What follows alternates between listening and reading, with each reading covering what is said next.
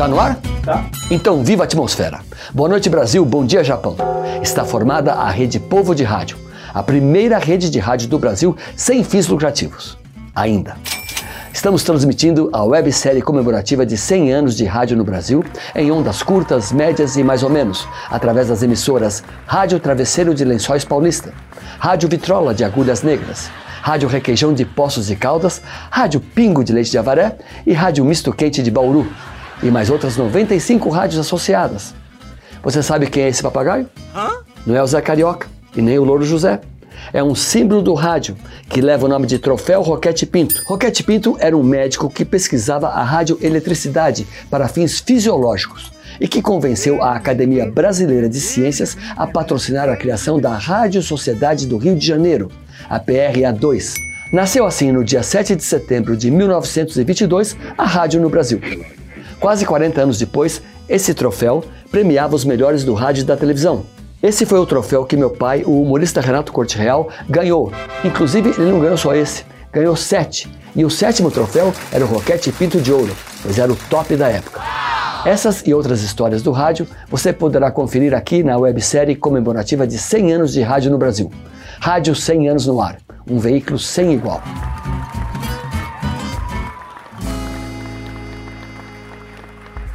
Ô Nilo, vamos contar algumas histórias aqui. Logicamente, tenho certeza que todas as pessoas que participaram do livro conosco, elas têm não uma, elas têm muitas histórias. né? Mas a gente resolveu aqui eh, lembrar de algumas. Eh, aquelas que falam mal de você, eu não vou contar aqui agora. É, eu também prometo não contar as suas também. Mas sabe que tem uma interessante que é o seguinte. eh, eu me lembro que quando eu trabalhava ainda na Rádio Celso, nós tínhamos lá alguns locutores famosos, antigos. O Juca Amaral, por exemplo, o outro que era o senador, que depois foi para a rede, foi para Manchete, lembra dele ou não? Lembro. James Rubio. James Rubio. Mas tinha um, por qual eu tinha uma predileção maior, chamado Luiz Lopes Correia. Inclusive trabalhou é, lá no SBT, era o gravadinho, você lembra dele? Não? Isso, é. Mas sabe que o Luiz Lopes tinha uma mania, que era uma coisa inacreditável. Ele andava com uma bolsa enorme. E a gente ficava perguntando, mas ô Luiz, aí você estava lá, no estúdio para fazer o jornal, mas o que, que você traz tanto dessa bolsa? Ele abria a bolsa ele tinha alicate, tinha, eh, tinha chave de fenda, tinha chave inglesa, tinha motosserra, tudo ali dentro daquele negócio. Eu falei, mas Luiz, o que você está fazendo? Aí, durante os intervalos, ele levantava e ele começava a parafusar as cadeiras do estúdio. E o bolso cheio de amendoim. E o bolso cheio de amendoim. E parafusava. Mas muitas vezes ele desmontava a cadeira durante o jornal, você está fazendo o jornal, e ele não conseguia montar a cadeira. então começou a dar aquela situação, né? Ele falava, ô Luiz, pelo amor de Deus, para com essa história. Mas ele não parava. Aí eu não sei por que razão, um dia a direção da empresa lá do Sistema Globo soube e proibiu ele de entrar com as ferramentas dentro do estúdio de rádio, né? Onde a gente fazia Ouça o jornal da, da Excelsior. Você lembra, né? Lembro. A sorte é que naquela época não tinha imagem, né? A sorte que não tinha imagem. Você imagina você aparecer no ar, né, na internet, no caso, como nós estamos aqui agora, é, parafusando, desparafusando a cadeira. Eu- Foi uma coisa que eu me lembrei. Falei, caramba, que coisa extraordinária, hein? É, ele trabalhou lá há muito tempo, né, Ron? Trabalhou, trabalhou muito tempo. E depois ele saiu de lá para trabalhar no SBT, No SBT. apresentando o Aqui Agora, onde, aliás, fez grande sucesso. É, exatamente, me lembro disso. Gostou da história ou não? Oh, maravilhosa. Ó, tem outras aí pela frente, hein? Vamos, vamos para as próximas aí.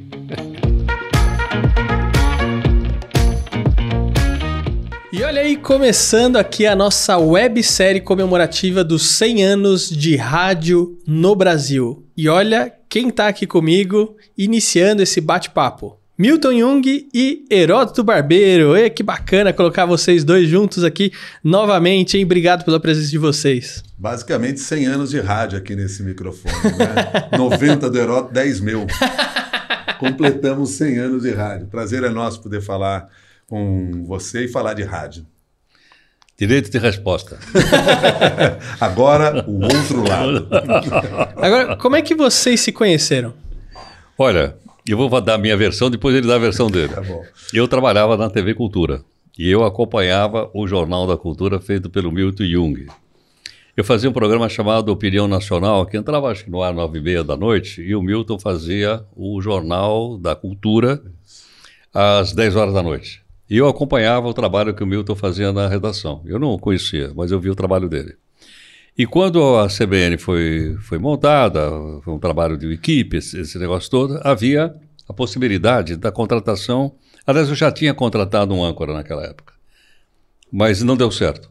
E aí eu imaginei, fiz o, o trabalho do Milton, trabalho muito bom, e aí eu sugeri que o Milton fosse contratado lá na CBN. Foi aí que o Milton foi trabalhar na CBN, fazer o programa logo depois do jornal que era apresentado por uma pessoa também bastante carismática, chamado Miguel Dias, que era também um radialista e trabalhou na TV Record também. Então o Milton entrou e o Milton então uh, dominou o horário, né? E depois o Milton hoje é o principal âncora da CBN, faz o jornal da CBN de seis até nove ou nove e meia. Nove e meia da manhã. Até nove e meia da manhã. Posso contar minha versão agora? Conta.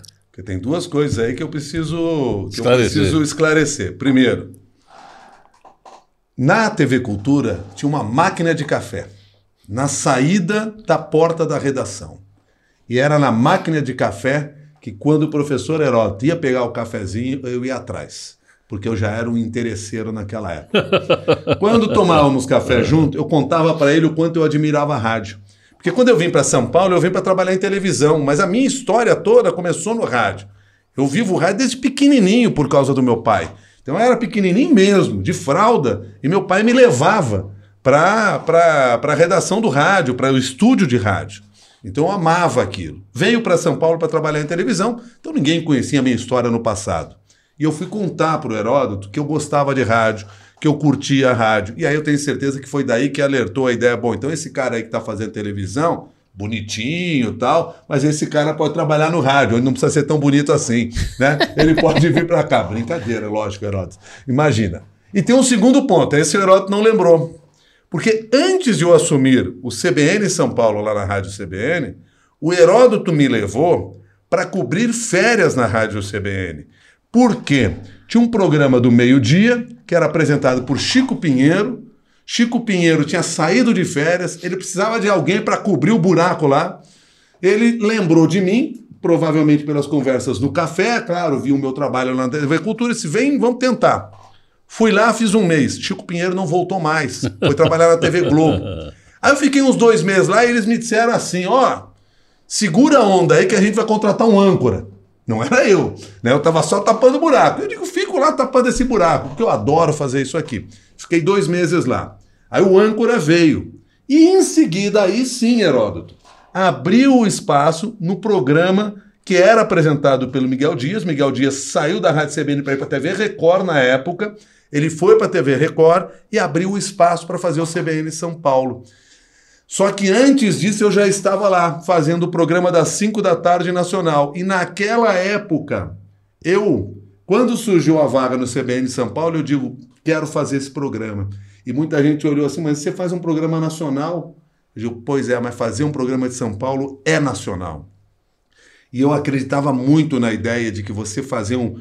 trabalhar com a cidade de São Paulo, criar no rádio um espaço para que aquilo ali fosse, uh, fosse um, um, um, ambiente de discussão das coisas da cidade, do dia da, dia da cidade, seria muito impactante. Como foi? Então, para mim, foi muito importante trabalhar no CBN São Paulo, me ensinou muitas coisas, inclusive do rádio, aprendi muita coisa ali no dia a dia. Eu, inclusive, conto uma dessas histórias no curso que nós vamos falar sobre rádio e podcast, porque foi no CBN São Paulo que eu passei por um dos perrengues, ou dois deles, que eu conto lá na frente, mas eu não vou adiantar essas não histórias dar spoiler. aqui, não. Não, não dá spoiler. spoiler. Mas só para dizer que a história foi mais ou menos assim. É que você não lembra mais porque faz muito tempo. Mas eu lembro bem dos cafezinhos. Nossa, eu até pagaria o café para você, Heródoto. Então, então vamos pagar. Vamos, vamos... Não, tá conseguir pago, te tá convencer pago, a trabalhar, a trabalhar, para poder voltar e trabalhar no rádio. Porque foi o Heródoto que me abriu as portas para o rádio. Não, que abriu aqui foi a sua competência. Que abriu foi a sua competência, claro, lógico. Mas você deu a chave. Não, tudo bem. Você que tinha a chave, amigo. Agora, vocês construíram uma dinâmica muito bacana ali na Rádio CBN. Como é que era essa dinâmica entre Há vocês? controvérsias, de novo. Olha, acho o seguinte: de fato, nós, nós criamos ah, uma, inimizade. Não é? Porque eu sou corintiano, o Milton é gremista, ele dizia que eu dormia no microfone, e eu dizia que ele vinha trabalhar de bombacha porque ele era gaúcho. Aí ele falava outra coisa de mim, e- enfim. Falava né? da Kombi, do Heródoto, Kombi. né? Aí eu dizia que ele vinha trabalhar com aquelas botas carrapeta. Eu dizia que ele vinha, que ele ia, que ele ia de, de, de pantufa, De pantufa. muito cedo. Exatamente. Então eu acho que isso criou uma, uma ligação forte, né? Porque era uma coisa amistosa, respeitosa e amistosa, mas ao mesmo tempo alegre. E isso pegou muito nas, nas pessoas, pegou bastante na nossa audiência, tanto do jornal como do programa, que era o CBN São Paulo, que vinha o Milton fazendo depois. Então eu acho que esse foi um, um gancho. E eu sabe onde eu aprendi isso, Milton? Eu aprendi isso dando aula no cursinho. Por incrível que pareça. Eu dava aula junto com um professor de geografia, que era um cara que tinha um bope extraordinário, chamado Paulo Kobayashi. Depois virou, de- virou, virou deputado. Bom, eu dava aula de história, ele dava aula de geografia. Bom, o que acontece? Eu falava mal dele nas aulas de história e ele falava mal de mim nas aulas de geografia. Mas você imagina falar mal para uma sala de 200 jovens Adolescente, praticamente. Adolescentes, né? adolescentes, 200, 250 caras. Você falava mal do cara, a, casa, a, a- a sala vinha abaixo. E até que um dia eu entrei numa sala de aula, né, ele já estava falando mal de mim e tudo mais, e eu falava mal dele, ele colocou um apelido em mim. Ah, quando eu entrei na sala de aula, porque eu fui assistir um filme e, e havia uma canção francesa chamada Mimi la Blonde, Mimi a loira. E eu contei para ele, ah, quando eu cheguei na sala de aula, a sala inteira gritava mi, mi, mi, mi. mi. Eu falei, mas o que, que aconteceu isso? aqui? Não, o Bayashi falou que o seu nome era Mimi. Eu falei, pois é, mas eu saí daquele espetáculo e fui assistir um espetáculo de dança japonesa.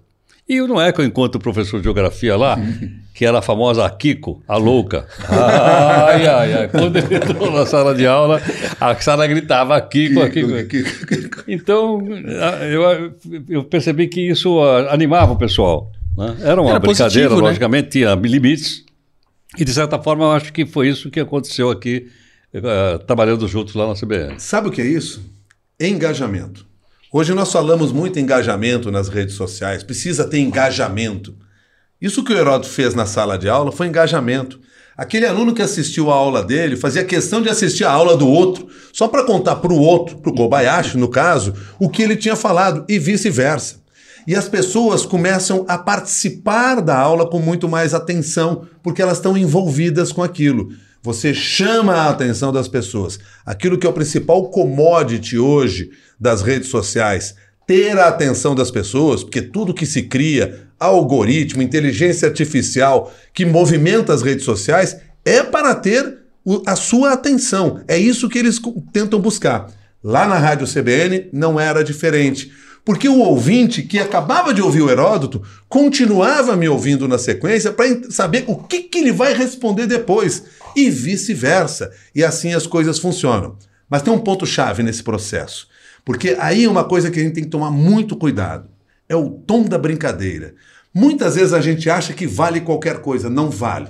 Você tem que saber respeitar o outro. Então, por mais que a gente brincava, e claro que a gente só conseguia fazer isso porque um tinha um respeito pelo outro muito grande, eu principalmente pelo professor Heródoto, né, pelo que ele sempre representou para todos nós, enfim, pela importância que tinha, inclusive, na construção da rádio, e a gente, claro que tinha todo esse tipo de cuidado. Mas no momento que ele abre a porta e diz assim: Eu tô brincando com você, ele está dizendo, você pode brincar comigo também, porque tem isso.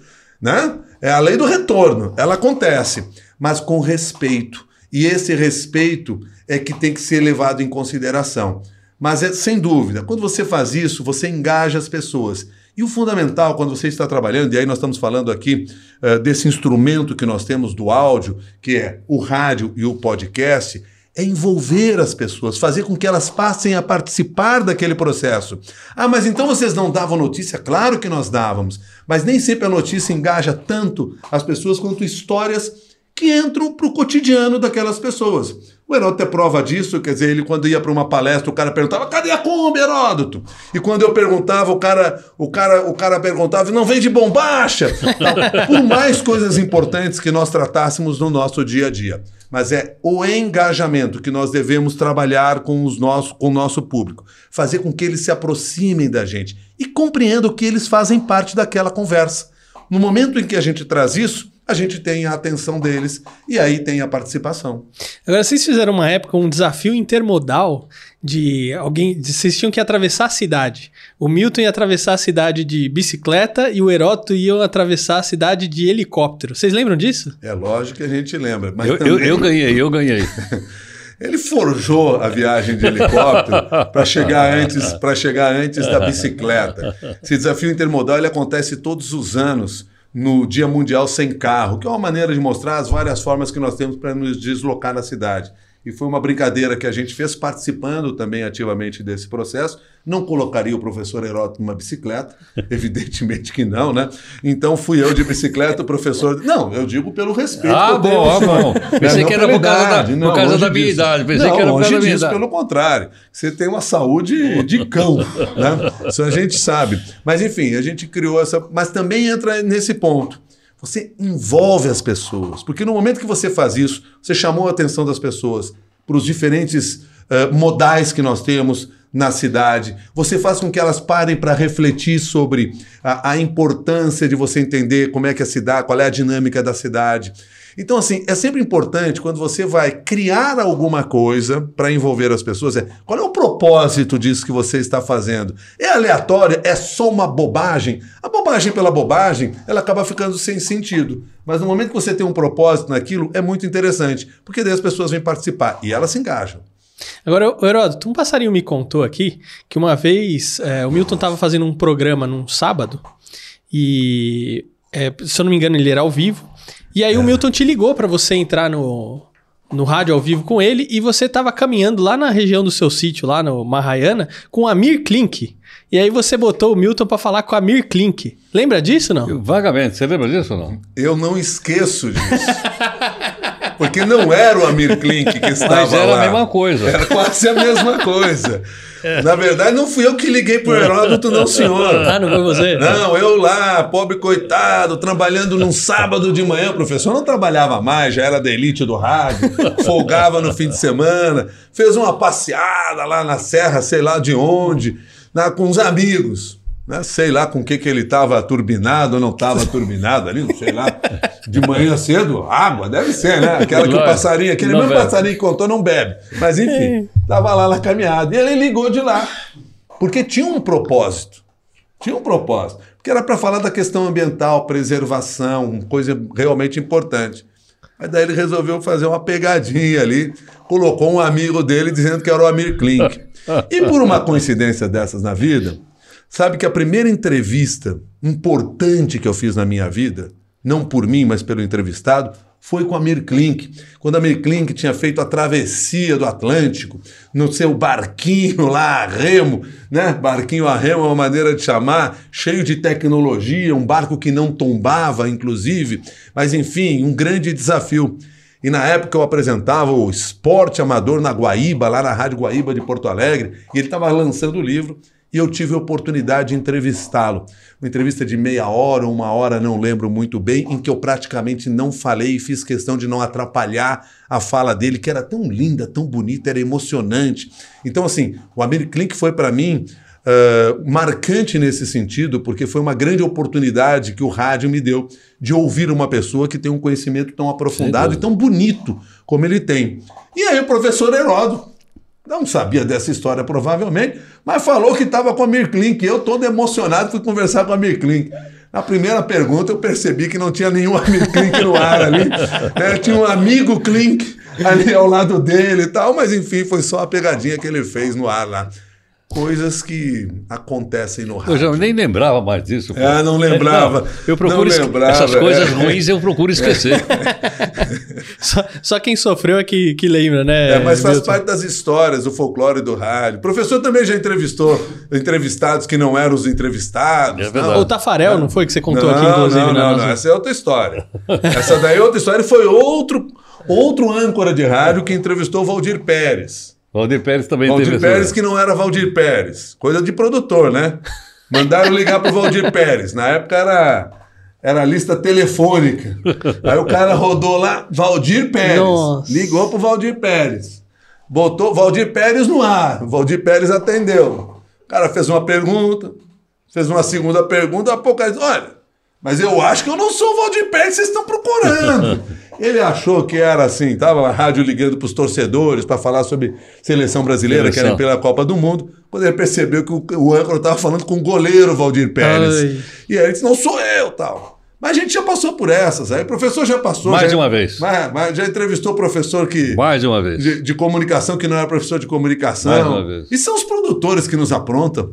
Agora é o seguinte, a gente tá com um estagiário aqui, que é o Duda, e todos os episódios eu vou pedir Hum. Não pra é o ele... Valdir eu- Pérez. Não é o Valdir Ah, tá. Pérez. É, vou, pe- vou pedir pra... E não é o Dida também, é Duda, hein? Duda. Vamos confundir. É, eu tô pedindo pra ele levantar algumas informações aqui pra agregar aqui mais na nossa história. Eu pedi pra ele levantar qual que foi o primeiro jornal no rádio é, brasileiro. Vamos ver o que ele tem pra falar aqui? Oi, gente, tudo bem? Eu sou o Duda, eu sou estagiário do Warley Santana e eu tô aqui emprestado como estagiário do Vítulo pra trazer pra vocês a cada episódio informações legais da história da rádio. E hoje é o primeiríssimo episódio, eu tô aqui com o Vítulo, eu tô aqui com o Milton e tô aqui com o Heródoto, gente! É um crossover, gente, Milton Heródoto. É, gente, é a mesma coisa que vê Goku e Faustão. É a mesma coisa que vê DC e Marvel. É a mesma coisa que vê Fortnite e, e Free Fire no mesmo lugar, gente. Eu não tô acreditando nisso. Nossa, que legal demais. É uma bela estreia essa pro programa, né? E hoje eu vou falar pra vocês do primeiro jornal na rádio. É, é, o primeiro jornal da rádio foi criado pelo Roquete Pinto e se chamava Jornal da Manhã. E ele trazia fatos comentados. O programa ele foi o pioneiro do jornal falado, né? E o comentarista ele trazia diariamente as principais notícias do jornal impresso, com comentários e opiniões, mais ou menos o que o pessoal faz hoje nas lives do YouTube, né, gente? A primeira aparição do jornalismo na rádio brasileira aconteceu na PRA 2, a Rádio Sociedade do Rio de Janeiro, né, gente? Então, mas, mas quem que ganharia assim num duelo assim no mano a mano? O, o Milton ou o Heródoto? Olha aí o Duda trazendo informação bacana. Então, o Roquete Pinto que criou o primeiro rádio. eh, pra- o primeiro rádio, ele criou a primeira rádio e também o primeiro jornal que, eh, que era o Jornal da Manhã. E bacana a informação, né? Sem dúvida, bastante interessante. E sabe como é que ele produzia esse jornal da manhã? Que eu não sabia que se chamava Jornal da Manhã. Ele recebia os jornais, pegava todos os jornalões da época, lia os jornais com um lápis vermelho, ele riscava os trechos das reportagens que ele considerava mais importante e depois levava os jornais para o estúdio e dizia põe no ar.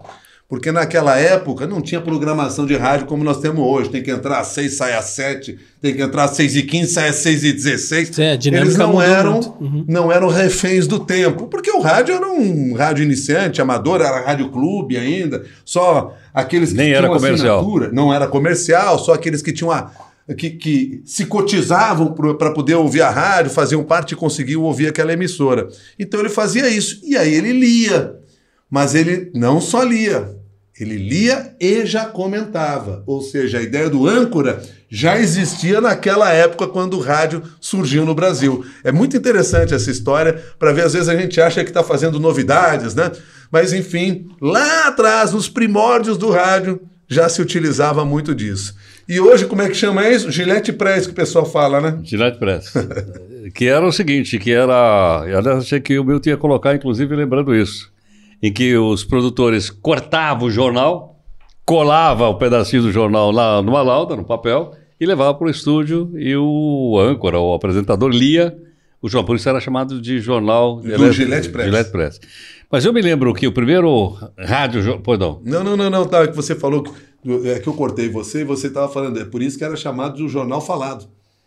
Exatamente. É, é, aliás, o primeiro jornal que eu conheci, que eu me lembro de ter ouvido, era um jornal, grande jornal falado Tupi, que era apresentado na rádio Tupi, é, acho que no Brasil todo, inclusive em São Paulo, eu acho que o Celino lembra disso, e era à noite, apresentado por um cara chamado Corifeu de Azevedo Marques, que é nome da avenida que passa ali pelo Butantã. Então era o grande jornal falado Tupi, que era um jornal, jo- era um jornal jornal.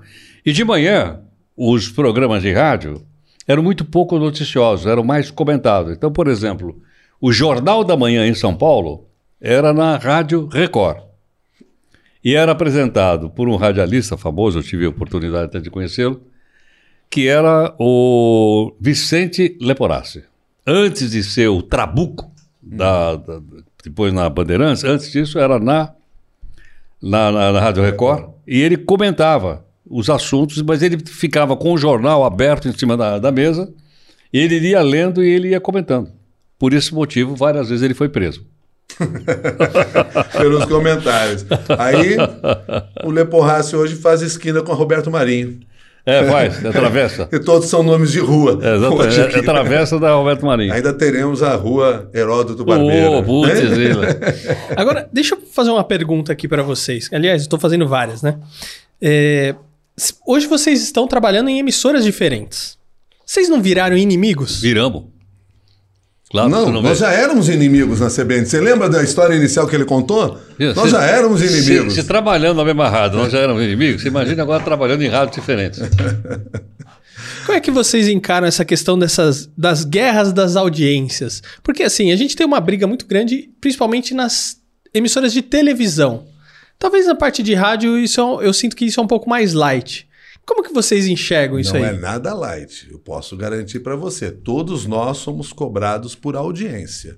Eh, não sei exatamente a experiência hoje do Heródoto, como funciona, até em função de ser um modelo, uma rádio que começa a se, ser construída com essa marca do jornalismo mais forte agora, mas pode ter certeza, as emissoras comerciais todas, e aí não é só de jornalismo, lutam por audiência sim, e somos todos cobrados. O que diferencia da televisão é que, graças ao bom Deus, seja ele qual for, ainda não inventaram a medição automática, é tempo real. Apesar de que a internet está aí para fazer isso para nós. Mas, enfim, que a televisão tem. A televisão, a medição é muito imediata. E os programas acabam sendo medidos minuto a minuto, em tempo real, o que impacta de vez em quando, ou muitas vezes, na produção que está no ar. Então, um programa ao vivo pode mudar a pauta ou esticar uma pauta na televisão porque está dando resultado. No rádio, a gente não tem essa resposta imediata. Eu fiz o, o parênteses aqui da internet porque hoje o rádio, este que nós fazemos, que pode ser ouvido no dial, mas que também está na internet, esse sim pode ser medido.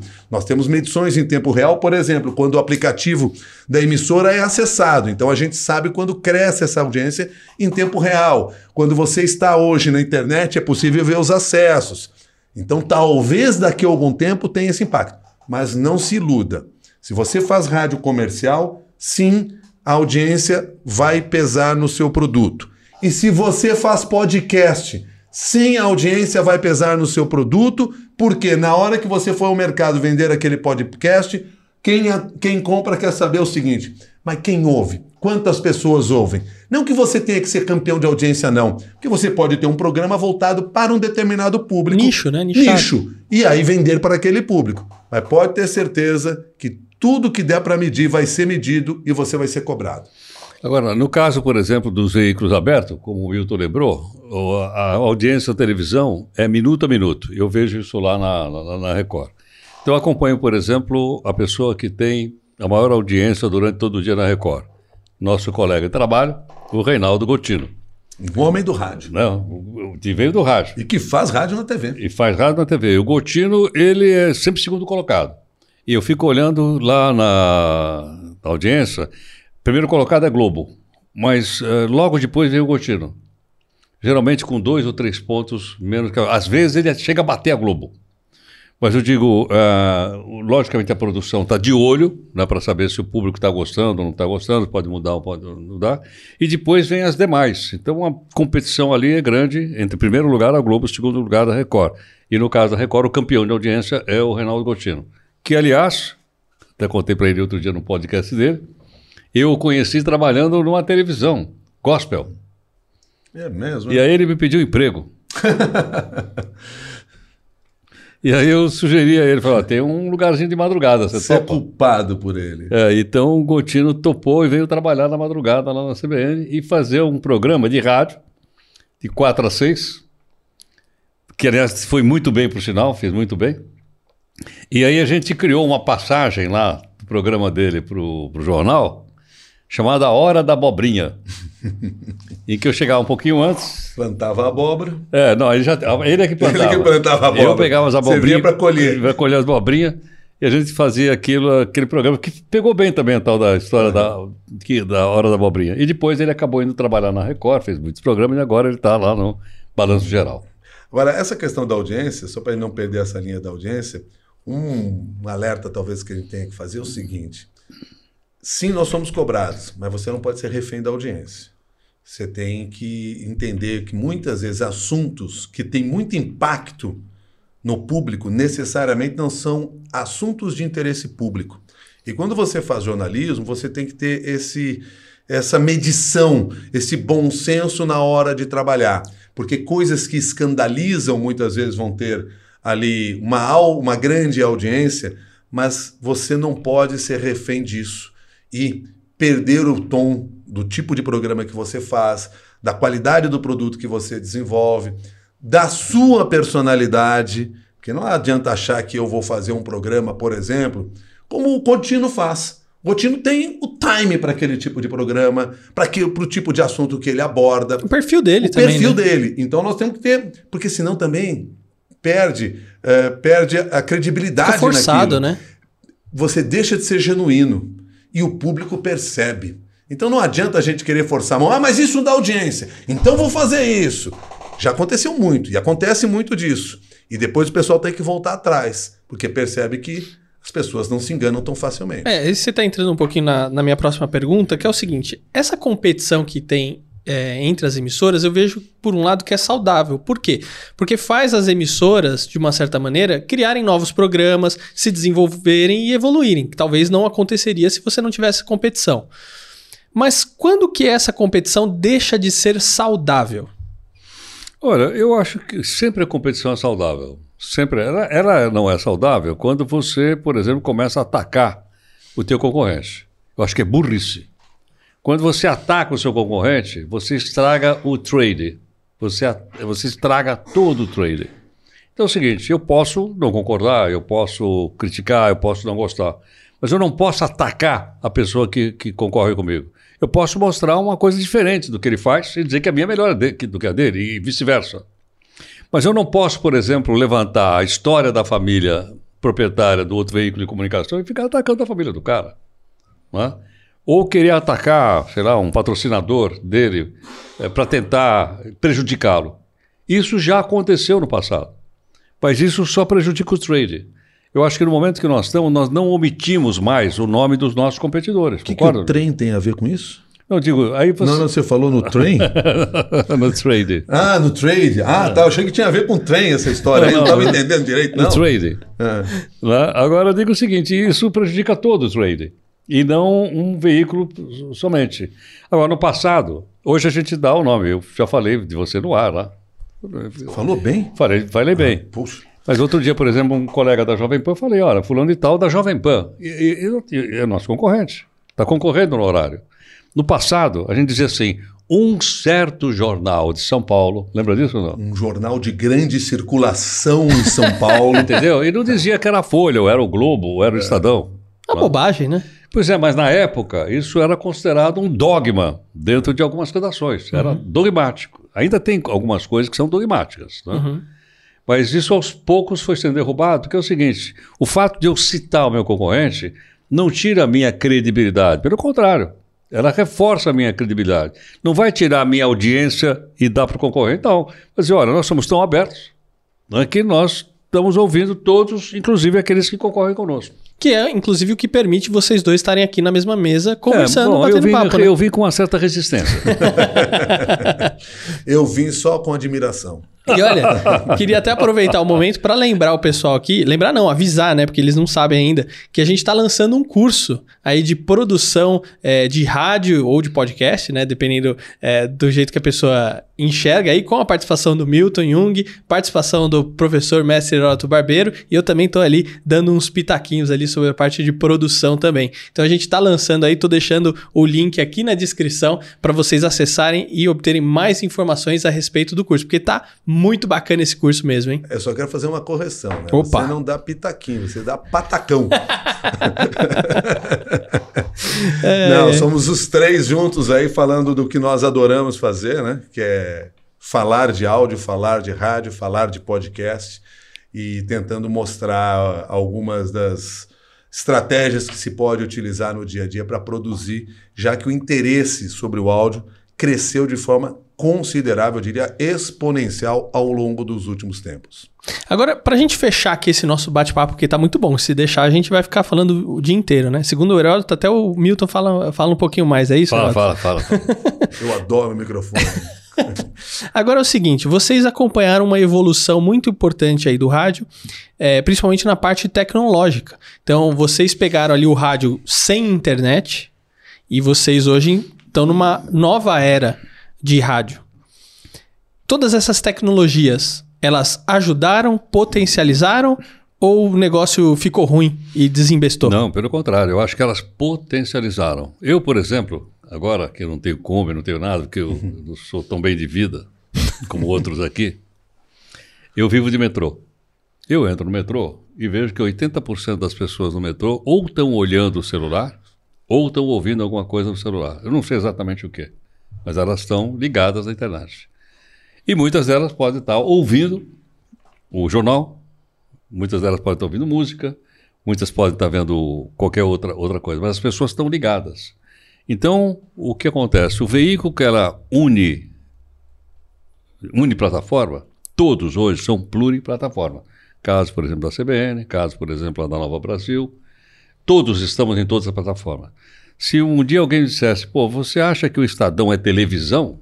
Não, o Estadão não é televisão, o Estadão é aquele jornal de tinta e papel. Isso era lá atrás. Hoje, o Estadão tem menos de 70 mil exemplares por dia. E cada ano que passa, Menos Diminuindo. de 70 mil. Mas se você abre o site do Estadão, de cara está escrito lá, TV Estadão. Se você vem mais abaixo, você tem a Rádio Estadão, trabalha o Raíssa Nabac, que também trabalhou conosco. que também Ou está no livro. Todo e tem mundo. o podcast. E tem o, Estadão. tem o podcast para sair e outras plataformas. Quer dizer, ele é multiplataforma. Então, todos nós somos multiplataformas hoje. Então, eu acho que quem tem a ganhar aí com isso somos nós, porque nós atingimos o nosso ouvinte onde quer que ele esteja. Uma vez estando na internet, você viaja para um outro, qualquer outro lugar do mundo e você pode ouvir, ou pode ler o UOL, pode ler o R7, pode ler o G1, né, de qualquer lugar do mundo. Então, nós não só estamos em todos esses lugares, como nosso alcance hoje é global. Eu me lembro que quando inauguramos lá a Rádio Caramelo, ela tem 25 watts Rádio Caramelo. de que fica na grande Itaiaçupeba. na Grande Itaiaçupeba, exatamente. Ela tinha 25 watts de potência, porque esse era o padrão, e não era uma rádio pirata, era uma rádio que a gente conseguiu. Concessão. Bom, o que, que acontecia? Ela pegava no quarteirãozinho. Aí um dia eu falei pro pessoal lá, escuta, vamos colocar a, a Rádio Caramelo na internet? Colocamos. Ela passou a ser global. Você imagine uma pequena emissora ah, comunitária de alcance global. Você pode ser ouvido de qualquer lugar do mundo. Então todos os veículos estão em todas as plataformas. O que eu acho bom, quem decide onde vai ouvir ou onde vai ver é o público. Já que nós estamos falando de áudio, eu lembro que há cerca de cinco anos, um dos principais executivos do Google disse que o áudio tinha se transformado em cidadão de primeira classe. E quando ele falou isso, ele falou quando eles começaram a desenvolver eh, tecnologia para que a busca, por exemplo, de podcast fosse mais efetiva.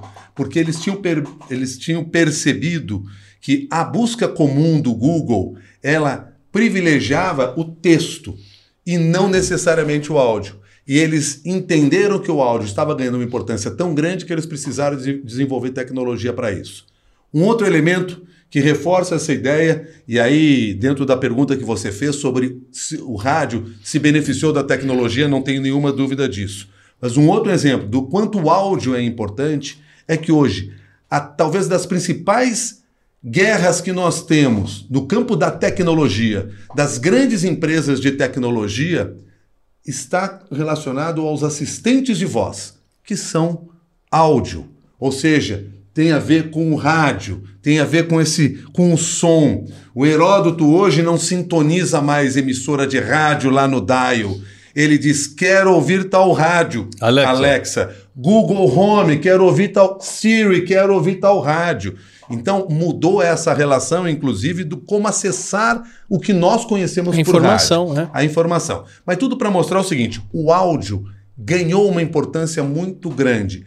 E o rádio, ao longo do tempo, foi se atualizando e se aproveitando dessas novas tecnologias para ir cada vez mais longe. Inclusive quando você vê um produto como o podcast, que para mim claramente é produto do rádio.